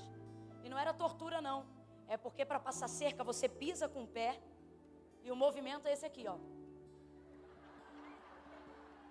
Só que às vezes o colega que está segurando a parte de cima para você, solta. Aí você já sabe. A gente ia lá e pegava o fruto dela. Você vê, a gente se machucava, às vezes sangrava. Vovó vinha com aquele palitinho transparente. Que sangue de Jesus tem poder. O nome daquilo eu não sei não, deve ser a amostra grátis do inferno. A gente botava aquilo ali e vovó vinha e botava, queimava. Um processo desse para comer uma goiaba e a gente dizia, vale a pena. A gente era tão terrível que se a goiaba desse bicho, a gente comia. E alguém dizia, tá com bicho. Aí a gente dizia, mas esse bicho come o quê? Goiaba, então a gente come ele. Sério? Se a gente fazia isso para pegar goiaba, não tem esforço que possa ser medido quando nós estamos falando de vida eterna. Meu problema era baile funk lá no Rio de Janeiro. Eu ficava sentada no último banco e eu ia em todo culto de domingo, de manhã e à noite. Só que à noite eu já ia com a roupa do baile, porque eu dizia: quando o culto acabar, eu vou direto para o baile. Olha isso. Aí eu sempre dizia assim: Senhor, no dia que eu largar o baile, eu vou para o Senhor. No dia que eu largar o baile, eu vou para Cristo. No dia que eu largar o baile, eu vou para Cristo. Aí um dia, o Espírito Santo me disse: No dia que você vier para Cristo, você larga o baile. Aí eu vim, eu não vim confiando em mim, não, porque eu gostava muito do baile. Falei: Ó, eu estou indo no que o Senhor está falando. Ele estava certo, eu estou tentando voltar para o baile até hoje. Nunca mais consegui. E não é porque me dizem que não pode, não. É porque Jesus ocupou minha vida de uma tal forma, preencheu a minha alma de uma tal maneira, que eu só tenho tempo para Ele. Eu só pulo diante da presença dEle, eu só danço com Ele, eu só adoro o nome dEle. O que, que eu estou querendo dizer com isso? Tem gente aqui nessa manhã que, por mais que pareça que não tenha, porque num domingo de manhã, uma hora dessa na casa de Deus, a gente olha aqui e diz: rapaz, é tudo crente. O Senhor diz: crente é, só tem uns que não estão salvos. Eu digo, como pode ser tudo crente? O Senhor está dizendo, é crente porque crê em mim, mas não está salvo porque ainda não confessou. Você vem aqui, toca em Jesus, mas na hora dele tocar em você, você vai embora. O Senhor está dizendo hoje aqui, quem me tocou? Até quando você vai vir, vai pegar o que você quer e vai embora? Está na hora de eu tocar na sua alma. Está na hora da gente fazer uma aliança eterna. Não, Camila, mas para mim servir a Deus é coisa séria. Primeiro eu vou resolver a minha vida, depois eu vou. É por isso que você nunca vem. E não é porque você não quer resolver, é porque foi o próprio Jesus que disse: sem mim, nada podeis fazer. Camila, mas como é que eu vou se eu tenho uma situação tico-tico no fubá? Vem você, o tico-tico e o fubá. Vem todo mundo. Eu fui para Cristo com uma bermuda, barriga de fora e um top do piu-piu. E estou aqui na presença dEle. Porque ele não disse se arruma e vem. Ele disse: Vinde a mim, todos vós que estáis cansados, oprimidos, sobrecarregados, e eu vos aliviarei. Vai ver, você não precisa de nada no corpo, mas reconhece que precisa reconhecer o Salvador de sua alma. Camila, eu não tenho nenhum problema, não, nem pecado, nem nada. Eu sou um cara top, eu sou uma mulher top. Ótimo, então venha para reconhecer a obra de Cristo. Porque quem acha que não tem do que se arrepender é quem mais deveria reconhecer o que ele fez. Vou contar de 1 a 3. Camila, é apelo? Não, é convite. Apelando, eu estou a 1 hora e 40 minutos. É convite. No 3, Camila, sou eu, eu me afastei e quero voltar. Camila, sou eu, eu me distanciei, preciso me consertar com o Senhor. Fica de pé, segura de pé aí. No 3, você vai sair do seu lugar e vai vir ao altar de Deus. Camila, mas não precisa ir aí, não. Deus sabe. Sabe, mas não concorda, porque não foi Camila, nem igreja, nem pastor. Isso está acima da religião. Foi Jesus que disse: Aquele que me confessar diante dos homens, eu também o confessarei diante do meu Pai que está no céu. Mas aquele que se envergonhar, a maioria das pessoas que amam o Senhor não fazem com ele uma aliança, não porque não amam, mas porque sentem vergonha. Camila, o que, que eu faço com a vergonha? Faz igual a mulher, vem tremendo, mas vem. Bota vergonha no bolso, mas vem. Porque a vergonha é passageira, mas a sua salvação é eterna. Camila, eu sou de uma igreja aqui perto. Posso ir aí na frente? Não vem que eu não estou te chamando. Não, mas é que eu estou sentindo de orar. Ora aí onde você está. Só vai vir para cá. Quem sabe do que eu estou falando? Camila, eu sei. Eu estou afastada, mas eu conheço a voz do meu Senhor. É conserto, é reconciliação é confissão, é aliança. Vai ver, você vem à igreja, oferta, tá que nem eu naquela época. Mas na hora da aliança você diz não. Só que o Senhor está dizendo, vem, porque sem mim nada podeis fazer. Ai Camila, mas é que eu nem casada sou, não estou pedindo tua certidão. Jesus está pedindo tua decisão. Porque sem mim nada podeis fazer. Irmã, se eu vim de top e bermuda, você está bem aberta para vir. Tá? Prepara aí. No 3. 1. Um, igreja de Deus. Levante a mão e comece a orar. 2. Não quer orar, não ora. Mas quem levantou a mão, não finge que está orando. Comece a orar. Comece a orar. Dois e meio. Prepare aí o refrão de uma canção para adorarmos. No 3 a gente libera a canção.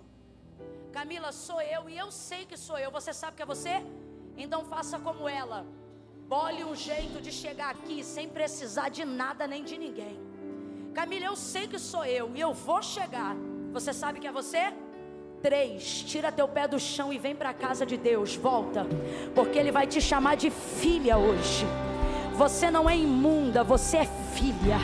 Quem está afastada e quer voltar, vem agora, vem. Meu Deus, glória a Deus. Esse é quem tu vem, vem, vem, tira o pé do chão e vem. Meu Deus é Deus de Sou eu, Camila, vem, vem.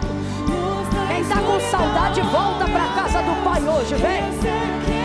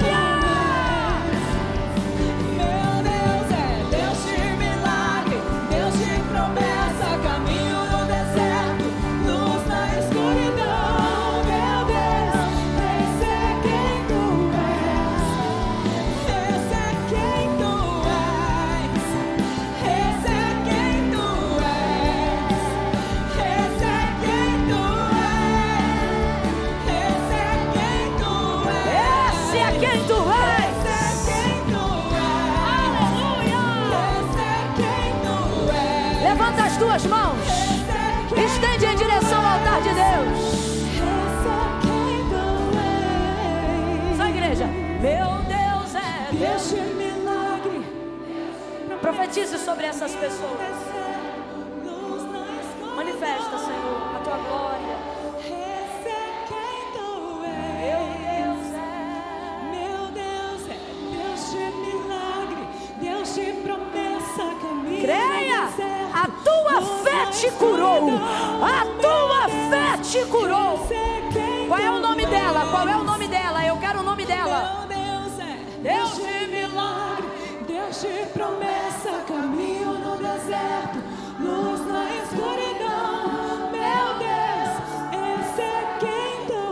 Levante a mão em direção a Gilda. Quem é Gilda? É essa que está com, a, com a, o apoio na mão. Diga assim, Gilda! Está fraco, diga, Gilda! Vai em paz. A tua fé te curou. Recebe a cura, irmã Gilda.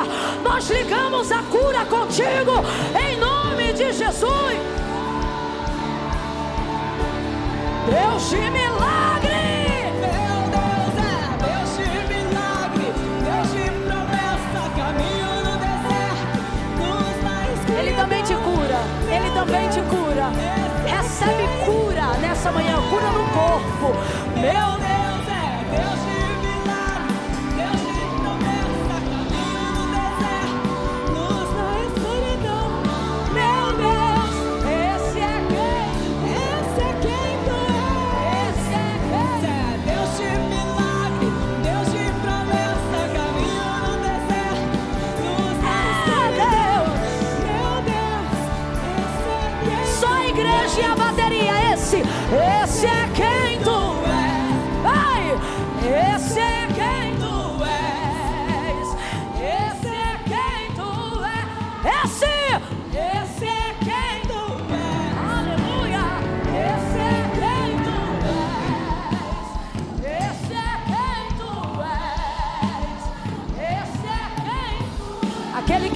aquele que é e aquele que há de vir.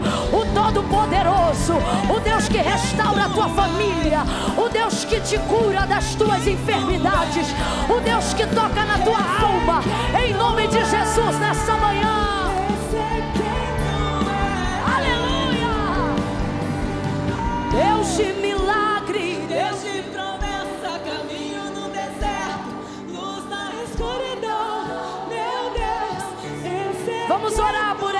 Pessoas.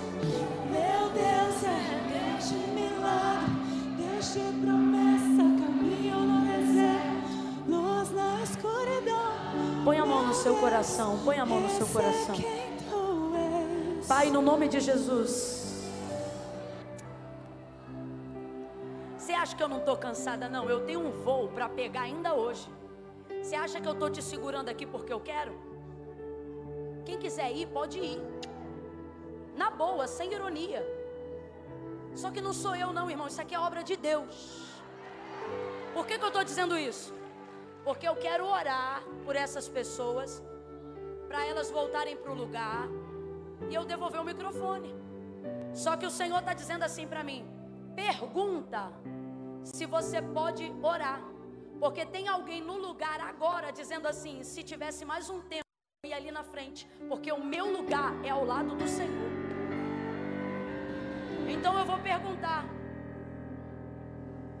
posso orar? Ou tem alguém aí que tem que chegar aqui?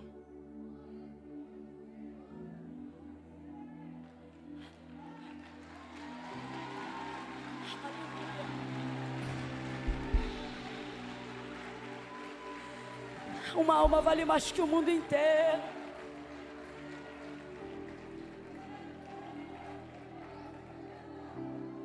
Vou perguntar a última vez em obediência ao Espírito Santo. Podemos orar? Ou tem alguém aí dizendo: falta eu, Camila? Deus sabe que falta eu. Se falta você, vem pra cá. Isso, vem. Isso, vem. Oh, glória! Não podia faltar vocês. Aleluia! Aleluia! Estenda a sua mão. Aleluia! Senhor, em nome de Jesus, nós te glorificamos por cada uma dessas vidas. Perdão, Senhor, é que a tua igreja não ouviu. Senhor, nós te glorificamos por cada uma dessas vidas. Recebe elas na tua presença, diante do teu altar. Como testemunhas, nós estamos aqui, como ministros de uma nova aliança e sacerdotes de uma nova geração. Nós te pedimos, cumpre o que tu disseste que faria.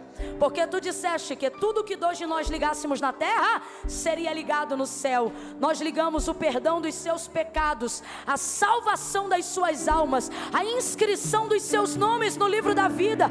Que haja transformação, que como foi até hoje não seja nunca mais. Que a partir de hoje elas vivam em novidade de vida. Nós ministramos sobre elas a paz que excede todo entendimento. Ministramos sobre elas a libertação de toda a cadeia. Ministramos sobre elas a alegria, alegria, alegria, alegria, alegria, alegria, alegria, alegria, alegria, alegria, alegria, alegria, alegria, alegria do Espírito Santo, alegria da salvação. Como igreja nós ligamos na terra e te pedimos, liga no céu. Abençoadas sejam, benditas do Senhor, filhas amadas, em nome de Jesus. Quem concorda, diga. Aplauda o Senhor por essas vidas. Quem está perto e puder, dá um abraço, dá um abraço. Oh glória! Oh, esse é quem tu és! Esse, é quem tu és, meu Deus, é Deus te Deus te abençoe. Deus te, Deus te abençoe. Caminho Deus te abençoe. Deus te abençoe. Deus te abençoe. Deus te abençoe. Deus te abençoe.